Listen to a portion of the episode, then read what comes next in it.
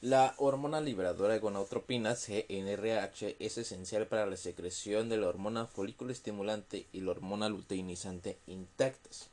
El hipotálamo tiene un cometido fundamental en el control de la función gonadal, tanto en las mujeres como en los varones, actuando a través de la secreción eh, de la hormona liberadora de gonadotropinas. La hormona liberadora de gonadotropinas es un decapéptido sintetizado por varios núcleos hipotalámicos y secretado por un número relativamente pequeño de neuronas del sistema portal para ser transportado a la hipófisis. Las neuronas se segregan, que segregan la hormona gonadotropina sirven de este modo como un conducto bastante corto para la transmisión de señales reproductoras centrales y son vulnerables a muchos tipos de patologías.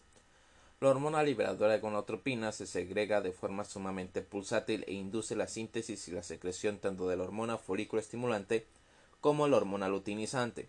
La secreción de la hormona eh, liberadora de gonadotropina se mantiene quiescente entre la infancia y la pubertad. El aumento de la amplitud y la frecuencia de los pulsos de la hormona liberadora de gonadotropinas constituye la primera etapa cuantificable del inicio de la pubertad. Su liberación está sujeta a una retroalimentación negativa por la progesterona, la prolactina y a veces estrógenos, entre otras hormonas. La hormona liberadora de gonadotropinas actualmente su receptor de superficie celular para incrementar el calcio intracelular, hidrolizar los fosfoinocítidos y activar la proteína sinasa C. Los agonistas de la hormona liberadora de gonadotropinas de acción prolongada también pueden provocar disminución de los receptores de la hormona gonadotropina y reducción de la secreción de la hormona folículo estimulante y la hormona luteinizante. Estos agonistas se utilizan actualmente en el tratamiento del cáncer de próstata y en la preparación de las mujeres infértiles para los programas de reproducción asistida. Hormona estimulante de los folículos o folículo estimulante y hormona luteinizante. Aunque la hormona folículo estimulante y la hormona luteinizante han recibido su nombre por su función en las mujeres, también se secreta y son, y son funcionales en los varones. Tanto la hormona folículo estimulante como la hormona luteinizante se segregan en varones y mujeres bajo la influencia de la hormona liberadora gonotropinas y las alteraciones en la frecuencia del pulso de la hormona, de la hormona liberadora gonotropinas y en amplitud del mismo puede influir en las cantidades relativas de la cantidad de hormona eh, folículo estimulante y la hormona luteinizante segregadas por las células gonadotrópicas. La hormona folículo estimulante y la hormona luteinizante son glucoproteínas de una subunidad alfa idéntica, compartida también con la hormona eh, estimulante de la tiroides y una subunidad beta específica. El gen para la hormona luteinizante ha sufrido recientemente una duplicación pura para dar lugar a la hormona gonadotropina coriónica humana, eh, beta, una gonadotropina segregada por los tejidos embrionarios. Aunque la hormona liberadora de gonadotropinas es esencial para la secreción de la hormona folículo estimulante y la hormona luteinizante intactas, el control retrógrado por estradiol y por la testosterona más los péptidos gonadales como la inhibina tienen un cometido importante en la función reproductiva. El control retrógrado por estradiol es especialmente interesante ya que puede tener tanto efectos negativos como positivos sobre las gonadotropinas dependiendo del estado del ciclo menstrual. En la figura 39.9 se muestra un resumen del control del eje hipotalámico hipofisiario gonadal tanto en mujeres como en adultos varones. La vida media de la hormona luteinizante en el plasma es de aproximadamente 50 minutos. La hormona folículo estimulante tiene una vida media más larga de más o menos 4 horas. Tanto las concentraciones de la hormona folículo estimulante como las de la hormona luteinizante varían considerablemente dependiendo de la edad y el sexo. Acciones de la hormona folículo estimulante y la hormona luteinizante sobre los testículos. La hormona folículo estimulante y la hormona luteinizante influyen en la espermatogénesis. En los varones, la biosíntesis de testosterona tiene lugar en las células de Leydig de los testículos bajo la influencia primaria de la hormona luteinizante actúa a través del receptor para la hormona luteinizante acoplado a proteína G. Concentraciones elevadas de testosterona intratubulares facilitan los efectos de la hormona folículo estimulante eh, sobre la espermatogénesis en los túbulos espermáticos. La hormona folículo estimulante eh, se une a su receptor específico en las células de Sertoli de los testículos y por un mecanismo similar al de la hormona luteinizante provoca un incremento en la síntesis de varias proteínas como la proteína de unión andrógenos y la inhibina. La proteína de unión andrógeno se segrega en la luz de los túbulos seminíferos donde se une la testosterona o su forma activa de hidrotestosterona. Esto asegura una elevada concentración local de andrógenos que junto con la hormona folículo estimulante ocasiona las divisiones meióticas necesarias para la espermatogénesis. La indivina interviene en la inhibición retrógrada de la hormona folículo estimulante. Acciones bioquímicas de la testosterona en el varón. La testosterona no solo influye en la regulación de las gonadotropinas y en la espermatogénesis, sino, también que, sino que también es un esteroide anabólico natural. Casi un 95% de la testosterona sérica viene de los testículos, el resto se origina a partir de la glándula suprarrenal. Más del 97% de esta testosterona circulante es una proteína con cantidades similares unidas a la albúmina y a la globulina específica de unión a hormonas sexuales, SHBG, que es similar en estructura a la ABP, que es la, las proteínas. Ah, la testosterona se metaboliza posteriormente en los tejidos diana como dihidrotestosterona, DHT, mediante la reducción en 5-alfa. Esta modificación aumenta en más del doble su afinidad por el receptor nuclear androgénico. Además de los efectos sobre la regulación de la gonadotropina y la espermatogénesis, los andrógenos inducen el desarrollo del aparato reproductor a partir de los conductos de Wolf durante la diferenciación sexual masculina. También tienen efectos anabólicos, estimulan la síntesis de proteínas e incrementan la masa muscular. Trastornos clínicos de la secreción de testosterona en varones. La deficiencia de testosterona puede deberse a un amplio conjunto de trastornos del hipotálamo, de la hipófisis o de los testículos. Un fallo endocrino en los testículos puede deberse a un traumatismo o una inflamación de los propios testículos, por ejemplo, orquitis por parotoditis o un fallo en el hipotálamo o la hipófisis. De hecho, los gonadotrófos se encuentran se encuentran entre los tipos celulares de la hipófisis anterior más sensibles al daño hipofisiario, por ejemplo, debido al crecimiento de un adenoma entre los límites óseos de la silla turca. Y en consecuencia, un fallo gonadal a menudo es la manifestación más precoz de una enfermedad hipofisiaria. El hipogonadismo central también puede ser una respuesta a una pérdida importante de peso o estrés fisiológico, cuando se trata de un mecanismo de urgencia para ahorrar energía y también se observa en el síndrome de Cushing o con el consumo crónico de opiáceos. Hay una serie de trastornos genéticos que se manifiestan en forma de insuficiencia gonadal. El síndrome de Klinefelter, causado por la adquisición de un cromosoma adicional X en los varones con un cariotipo 47XXY, se manifiesta con ginecomastia, que es el incremento normal del tamaño de las mamas masculinas, euconoidismo y diferentes grados eh, y diferentes grados de hipogonadismo y se debe a un desarrollo normal de los testículos. La hormona folículo estimulante sérica está elevada, así como la hormona luteinizante, pero la testosterona puede estar por debajo de lo normal. En cambio, en el síndrome de Kalman es un trastorno hipotalámico genético en niños que determina una producción deficiente de la hormona liberadora de gonotropinas y normalmente la incapacidad de percibir olores, anosmia, debido a una migración defectuosa de neuronas productoras de la hormona liberadora gonotropinas y otras al hipotálamo durante el desarrollo intrauterino. Los individuos afectados sufren retraso de la pubertad y tienen valores de FSH, LH y testosterona por debajo de lo normal.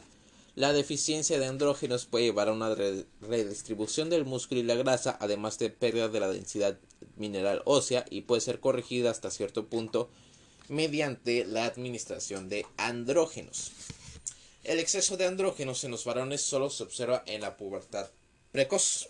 La pubertad precoz es una afección poco frecuente que puede deberse bien a una maduración precoz del eje hipotalámico epifisiario gonadal normal, a mutaciones de ganancia funcional en el receptor de LH o un receptor de otra proteína conocida como quispectina, metastina, o bien presentarse como resultado de un tumor que secreta andrógenos o hormona eh, gonadotropina coriónica. Hormona. Ajá, creo que sí. Acciones de la FSH y la LH en el ovario. En las mujeres, la hormona folículo estimulante promueve la síntesis de estradiol conduciendo a la maduración folicular, mientras que la hormona luteinizante da lugar a la rotura del folículo y a la liberación del ovocito. Eh, acciones de la FSH y la hormona luteinizante eh, en el ovario. En las mujeres, la folículo estimulante, hormona folículo estimulante, promueve la síntesis de estradiol conduciendo a la maduración folicular, mientras que la hormona luteinizante da lugar a la rotura del folículo y la liberación del ocito. En la mujer madura, el generador del pulso de la hormona, de la hormona libradora gonotropinas interviene en interacción dinámica con las células ováricas para mantener el ciclo menstrual dirigido por hormonas. Los folículos primordiales empiezan a crecer en forma independiente de hormonas y su maduración tiene lugar muchas semanas antes del comienzo del ciclo menstrual, pero solo al principio del ciclo cuando, se han, adquirido la, cuando han adquirido la capacidad de responder a la hormona folículo estimulante. Eh, algunos folículos están protegidos de A3. El incremento en las concentraciones de la hormona folículo estimulante estimula la síntesis de estradiol en células granulosas mediante la inducción de la aromatasa y otras enzimas. A medida que se segrega el estradiol, la hormona folículo estimulante desciende y esta combinación tiene una función importante en la selección de un folículo dominante para su desarrollo posterior, aunque los detalles en este, de este mecanismo aún no están bien establecidos. La maduración folicular continúa bajo, continúa bajo la influencia de las concentraciones incrementadas de estradiol. El aumento de estradiol, en parte debido a la retroalimentación positiva en el interior del folículo dominante, hace que la retroalimentación negativa central del estrógeno cambie a retroalimentación positiva e inicia el, estallido de la hormona luteinizante. Esta hormona luteinizante se une a sus receptores del folículo dominante y junto con las hormonas esteroideas y otros factores como las prostaglandinas, conduce el primer paso de la meiosis ocítica, a la rotura del folículo y a la liberación del ocito unas 36 horas más tarde. En este momento hay un acusado descenso en el estradiol plasmático seguido de un descenso de la hormona luteinizante. El folículo roto se transforma en el cuerpo lúteo que segrega progesterona y cantidades menores de estradiol, ambas necesarias para mantener el ocito y disponer al endometrio uterino preparando para preparando, okay, lo segrega progesterona y cantidades menores de estradiol, ambas necesarias para mantener el ocito y disponer al endometrio uterino preparando, preparado por los estrógenos para la implantación de un óvulo fecundado y el establecimiento de un embarazo inicialmente. Si no tiene lugar la fecundación, la función del cuerpo lúteo declina y la secreción de progesterona y de estradiol descienden. Esto ocasiona cambios vasculares en el endometrio que conducen a la involución tisular. Ok, entonces ah, estos cambios que pues dan lugar a la involución tisular, pues con ello dan lugar a la menstruación. El descenso en la secreción de esteroides estimula la secreción de la hormona folículo estimulante, marcando el estallido para el inicio del siguiente ciclo. Acciones de las hormonas esteroideas en la mujer. En una mujer con un ciclo menstrual normal, la concentración de progesterona es la que tiene relevancia diagnóstica. Las concentraciones de la hormona folículo estimulante, de la hormona luteinizante, el estradiol y progesterona varían considerablemente durante el ciclo menstrual. En una mujer con ciclos normales, la progesterona tiene una utilidad diagnóstica particular. Una concentración sérica de más de 20 nanomoles por litro en la fase lútea, los valores concretos varían en un laboratorio a otro, es compatible con la ovulación. Aparte de sus funciones en el ciclo menstrual, eh, aparte de sus funciones en el ciclo menstrual, eh, y en la reproducción, tanto el estradiol como la progesterona tienen otros efectos, actuando a través de receptores nucleares específicos de las células guía. El estradiol actuando en tándem con otras hormonas como el factor de crecimiento similar a la insulina es responsable del crecimiento lineal, del desarrollo de la mama y de la maduración del aparato urogenital y de la forma corporal femenina. en la vida adulta, tanto el estradiol como la progesterona eh, ok, en la vida adulta tanto el estradiol como la progesterona apoyan a la función de la mama y el estradiol tiene un cometido importante en la preservación de la densidad mineral ósea. La progesterona es responsable del incremento de la temperatura corporal basal durante la fase luta del ciclo menstrual y el descenso en la secreción de progesterona puede contribuir a los cambios del estado de ánimo observados en el periodo premenstrual. Trastornos de la secreción de esteroides en la mujer. Al igual que en el varón, los trastornos endocrinos que producen una secreción de esteroides sexuales por debajo de lo normal, en la mujer pueden hacerse deberse a un amplio número de trastornos en el hipotálamo, en la hipófisis o en el ovario. Al igual que en los testículos, un fallo endocrino en los ovarios puede ocurrir debido a un daño o disfunción de los ovarios propiamente dichos o debido a defectos del hipotálamo o de la hipófisis. De hecho, varias patologías como los adenomas hipofisiarios y el síndrome de Kalman son frecuentes tanto en hombres como en mujeres, tanto en mujeres como en hombres. No obstante, en las mujeres la alteración genética más común que afecta al ovario es el síndrome de Turner, el cariotipo 45X, que representa hallazgos somáticos característicos con talla baja, elevación de la FSH plasmática y un patrón de estradiol prepuberal y ovarios vestigiales. Otras causas endocrinas de, eh, infertilidad se enumeran en la tabla 39.6 que vamos a ver ahorita más adelante, pero sobrepasan el alcance de este texto. Ah, los síndromes de exceso de secreción de esteroides ováricos conducen a la pubertad precoz en niñas, a infertilidad y o hirsutismo en el estado adulto. La pubertad precoz puede verse una maduración precoz del eje hipotalámico gonadal normal o un quiste secretor de estradiol o andrógenos o un tumor del ovario o de la glándula suprarrenal o a la hiperplasia suprarrenal congénita o una resistencia intensa a la insulina.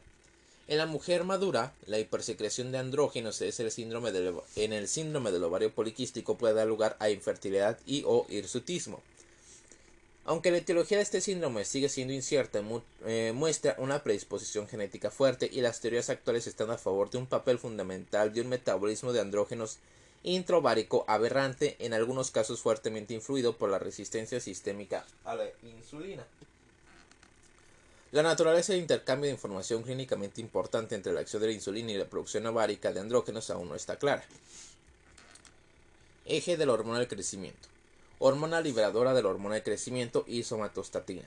La hormona liberadora de hormona de crecimiento es un péptido de 44 aminoácidos que se sintetiza como parte de una prohormona de 108 aminoácidos en los núcleos arcuato y ventromedial del hipotálamo y el eminencia media. La hormona liberadora de hormona de crecimiento se une a un receptor en la célula hipofisiaria somatotrofa y estimula tanto el sistema de la adenilciclasa como los sistemas de calcio-calmodulina intracelulares para estimular la transcripción y secreción de hormona del crecimiento desde la hipófisis anterior. La retroalimentación negativa de la hormona del crecimiento y el factor de crecimiento similar a insulina 1 determina tanto un descenso en la síntesis y secreción de la hormona liberadora de la hormona ajá, hormona liberadora del hormona de crecimiento como un incremento en la síntesis y secreción de somatostatina. La somatostatina se encuentra en dos isoformas de 14 y 28 aminoácidos y ambas son el resultado del mismo producto génico de 116 aminoácidos. La somatostatina y sus receptores se localizan en todo el cerebro y también en otros órganos, principalmente en el intestino. La unión de la somatostatina a su receptor está acoplada a la adenilciclasa a través de una proteína de unión a nucleótidos de guanina de tipo inhibitorio, lo que determina un descenso en el AMP cíclico intracelular. En el contexto del crecimiento, la somatostatina inhibe la secreción de hormona de crecimiento. La hormona liberadora de hormona de crecimiento y la, somatostatina son liberadas en estallidos separados para proporcionar un nivel muy fino de control de la liberación de la hormona de crecimiento. La somatostatina también inhibe la producción o la acción de muchas otras hormonas como la hormona eh, estimuladora de la tiroides, la insulina y el glucagón y la gastrina.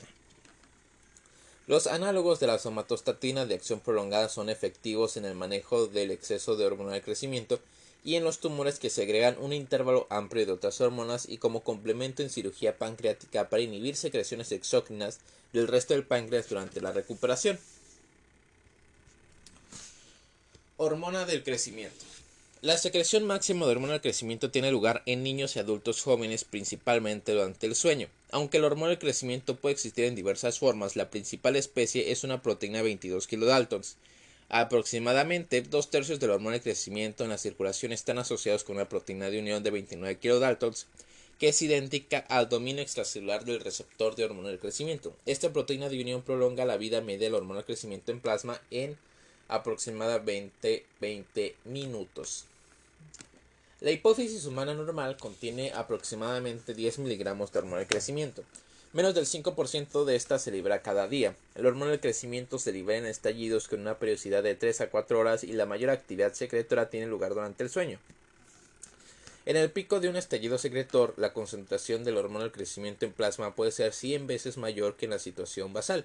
Esto significa que no puede establecerse un intervalo de referencia significativo para esta hormona y las medidas válidas requieren una prueba de provocación y múltiples tomas de muestra durante el día. El estallido secretor ocurre más frecuente en niños y adultos jóvenes. La hormona del crecimiento ejerce un amplio número de acciones en la regulación del crecimiento y en el metabolismo intermediario. En vista del amplio número de acciones de la hormona del crecimiento, no resulta sorprendente que varios factores distintos de la hormona liberadora de, de hormona del crecimiento y la somatostatina pueden influir en la secreción del hormona del crecimiento. Entre estos factores están otras hormonas como el estradiol y los combustibles metabólicos como la glucosa. La secreción del hormona del crecimiento también es influida por varios fármacos. Estos factores actúan en los centros superiores y en el hipotálamo, alterando el patrón de secreción de la hormona liberadora de, de hormona de crecimiento y la somatostatina. La unión de la hormona del crecimiento a su receptor precipita una compleja serie de acontecimientos intracelulares que conducen a la transcripción de numerosas enzimas, hormonas y factores de crecimiento, como el factor de crecimiento similar a la insulina 1. La diversidad de acción del hormona del crecimiento hace difícil entender o integrar todas sus funciones. Por eso es conveniente pensar en dos fases distintas. La hormona del crecimiento actúa directamente sobre el metabolismo lipídico de los hidratos de carbono y de las proteínas. Durante la hipoglucemia, la hormona del crecimiento estimula la lipólisis e induce resistencia periférica a la insulina. Estos efectos estimulan el uso de ácidos grasos en los tejidos periféricos, ahorrando glucosa para su uso en el cerebro.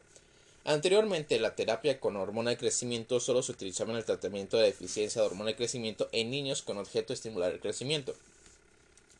Sin embargo, actualmente el tratamiento se extiende a menudo a la edad adulta cuando a veces puede mejorar la calidad de vida. Este cambio en estrategia de tratamiento ilustra los complejos efectos del hormona de crecimiento sobre el metabolismo.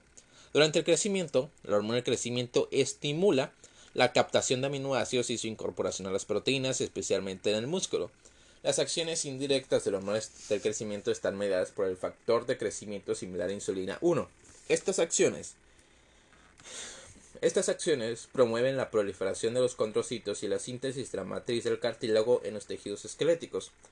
Aunque la hormona del crecimiento se asocia a menudo con su función en la estimulación del crecimiento lineal, claramente ejerce otros papeles influyendo en la cantidad relativa y la distribución de la grasa y el tejido muscular. Sus efectos anabólicos son el aliciente para su utilización ilícita en el deporte. Factor de crecimiento similar a la insulina, IGF-1. El factor de crecimiento similar a la insulina es el factor de crecimiento más claramente dependiente del hormona de crecimiento entre una serie de factores de crecimiento.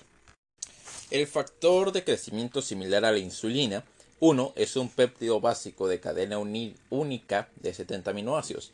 Tiene una considerable homología con la proinsulina en respuesta a las hormonas trópicas como la hormona del crecimiento, el factor de crecimiento similar a la insulina se produce en numerosos tejidos, cuyo crecimiento es entonces estimulado. Esto es, el factor de crecimiento similar a la insulina actúa como una hormona parácrina.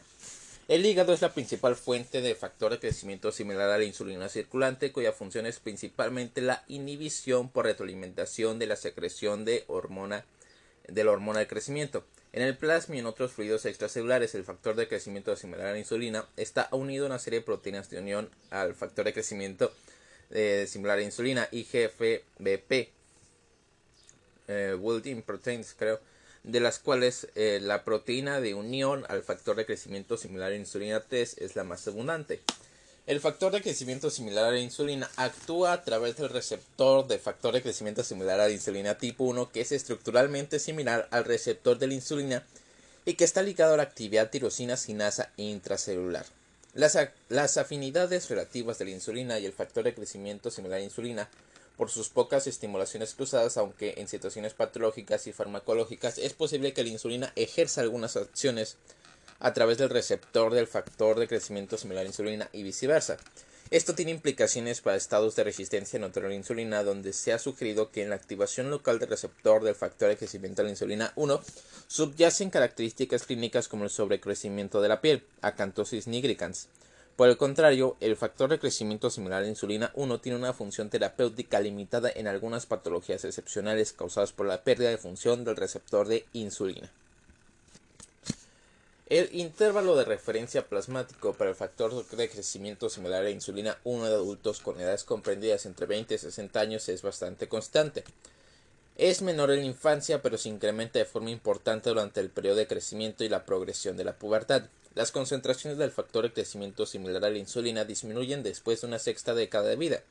Por tanto, el factor de crecimiento similar a la insulina parece ser un buen marcador de la actividad integrada de la hormona del crecimiento. Trastornos clínicos de la secreción de la hormona del crecimiento.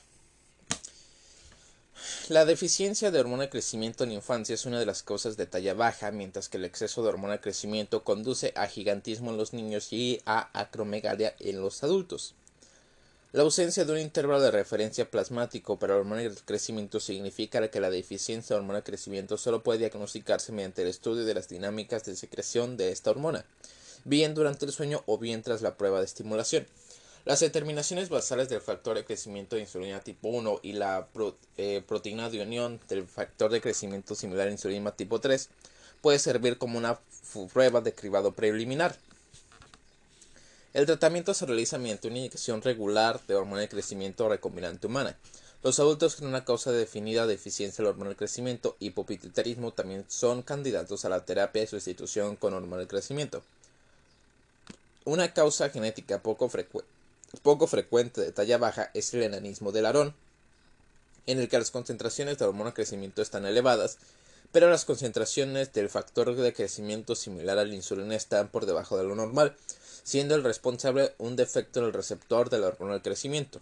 En la mayoría de los casos, el exceso de la hormona del crecimiento está, está causado por un tumor hipofisiario. El exceso de hormona del crecimiento casi siempre se debe a un tumor hipofisiario secretor de hormona del crecimiento, aunque se han descrito tumores secretores de hormona liberadora de este, hormona de crecimiento en el hipotálamo y la producción ectópica de hormona liberadora de hormona de crecimiento por tumores pancreáticos. En niños, el exceso de hormona de crecimiento se manifiesta en forma de gigantismo. En adultos, las epífisis de los huesos largos se han cerrado, por lo que no es posible un crecimiento lineal adicional. Por tanto, la forma adulta, la acromegalia, se caracteriza por el engrosamiento de los tejidos y el crecimiento exagerado de los huesos de las manos, los pies y la cara. Los labios y la lengua agrandados, con un crecimiento mandibular exagerado, dan lugar a una apariencia facial característica. La sudoración excesiva y el dolor articular también son síntomas habituales. Desafortunadamente, la progresión de la acromegalia es tan lenta que se requiere una media de nueve años entre el inicio de los síntomas y el diagnóstico. Generalmente, el diagnóstico del exceso de la hormona del crecimiento eh, se basa en demostrar una supresión de hormona del crecimiento inadecuada durante una prueba estándar de tolerancia a 75 gramos de glucosa oral y en observar concentraciones elevadas del factor de crecimiento similar a insulina tipo 1. Sin embargo, los pacientes pubescentes pueden tener respuestas paradójicas a la glucosa y las concentraciones de factor de crecimiento similar a la insulina. Sin embargo, eh, los pacientes pubescentes, ah, ah, normalmente, ok. Sin embargo, los pacientes pubescentes pueden tener respuestas paradójicas a la glucosa y a las concentraciones del factor de crecimiento similar a la insulina. Normalmente están elevados durante este estadio de desarrollo. Por ello, es necesario demostrar un tumor hipofisiario mediante resonancia magnética para hacer el diagnóstico correcto. La cirugía es el tratamiento de elección porque también es eficaz la somatostatina de acción prolongada. Ah, aunque, también, aunque también es eficaz la somatostatina de acción prolongada. Más recientemente, el Pegvisomant, un antagonista al hormona del crecimiento diseñado basándose en características estructurales de la interacción hormona-receptor, también ha demostrado ser de utilidad en casos de, resistentes eh, en casos resistentes al tratamiento. Eje de la prolactina. Dopamina. La dopamina es un inhibidor de la secreción de prolactina. De entre las hormonas hipofisiarias, la prolactina es la única que está bajo un control predominantemente inhibitorio por el hipotálamo. Por el hipotálamo. Además, el controlador es una simple molécula de dopamina, producida por las neuronas tubero-infundibulares dopaminérgicas. La dopamina actúa estimulando el receptor de deslactótrofo hipofisiario inhibiendo la denilciclasa, con lo cual inhibe tanto la síntesis como la secreción de prolactina. Varios neuropéptidos, incluida la hormona eh, liberadora de tirotropina, tienen propiedades liberadoras de prolactina, pero hay pocos indicios de un papel fisiológico. Prolactina. La prolactina puede contribuir al crecimiento mamario y a la formación de leche junto con otras hormonas relacionadas con el embarazo. La prolactina es una proteína de 23 kilodaltons homólogo a la hormona de crecimiento. La principal función de la prolactina en los seres eh, humanos tiene lugar durante el embarazo cuando se une a su receptor en el tejido mamario y estimula la síntesis de varias proteínas lácteas como la lactoalbúmina. La prolactina es una proteína de 23 kilodaltons eh, homóloga a la hormona del crecimiento. La principal función de la prolactina en los seres humanos tiene lugar durante el embarazo cuando se une a su receptor en el tejido mamario y estimula la síntesis de varias proteínas lácteas como la, como la lactoalbúmina. En otros animales, la prolactina también tiene efectos gonadotrópicos, inmunitarios y hematológicos. Eh, se requiere para el mantenimiento del embarazo en los roedores, es mitogénica para algunas células inmunitarias y mejora algunas formas de anemia. La prolactina ejerce sus efectos sobre la función reproductora femenina en múltiples aspectos. Su acción incluye bloquear la acción de la hormona folículo estimulante sobre la secreción folicular de estrógeno y aumentar las concentraciones de progesterona mediante la inhibición de las enzimas que metabolizan los esteroides. Trastornos clínicos de la secreción de la prolactina. No se conocen síndromes por déficit de prolactina, pero la hiperprolactinemia es muy frecuente. La hiperprolactinemia puede deberse a un tumor hipoficiario secretor de prolactina, prolactinoma, a un suministro deficiente de dopamina desde el hipotálamo a, o al uso de uno de los numerosos fármacos antidopaminérgicos. En las mujeres, los hallazgos indicativos de hiperprolactinemia consisten en irregularidad menstrual y galactorrea, flujo espontáneo de leche sin relación con la lactancia. Una prolactina sérica enormemente elevada suele ser diagnosticada diagnóstica de un prolactinoma. En los individuos con hiperprolactinemia moderada que no toman fármacos antidopaminérgicos, el diagnóstico diferencial es difícil. Las pruebas de imagen hipoficiarias y o pruebas dinámicas de la secreción de prolactina ayudarán en el diagnóstico de un micro, microprolactinoma. Las opciones de tratamiento consisten en la administración de fármacos agonistas de la dopamina de acción prolongada o la cirugía. Los prolactinomas suelen ser observados con atención especial durante el embarazo cuando hay hiperplasia fisiológica de, los lactótrofos hipoficiarios antes de la lactancia. En los varones, la hiperprolactinemia puede causar impotencia e hiperplasia prostática. Sin embargo, puesto que otras afecciones originan con más frecuencia estos síntomas, a menudo no se diagnostica la hiperprolactinemia hasta que los prolactinomas alcanzan un gran tamaño y se manifiestan en forma de hipopituitarismo con defectos de los campos visuales. Los síntomas más tardíos aparecen cuando el tumor se expande al exterior de la fosa hipoficiaria y comprime el quiasma óptico. Estos tumores a menudo disminuyen de tamaño y se vuelven fibrosos con la terapia de agonistas de la dopamina. Por esta razón es de crucial importancia identificar qué pacientes con tumores hipoficiarios eh, grandes tienen concentraciones elevadas de prolactina ya que a lo mejor pueden evitar la cirugía.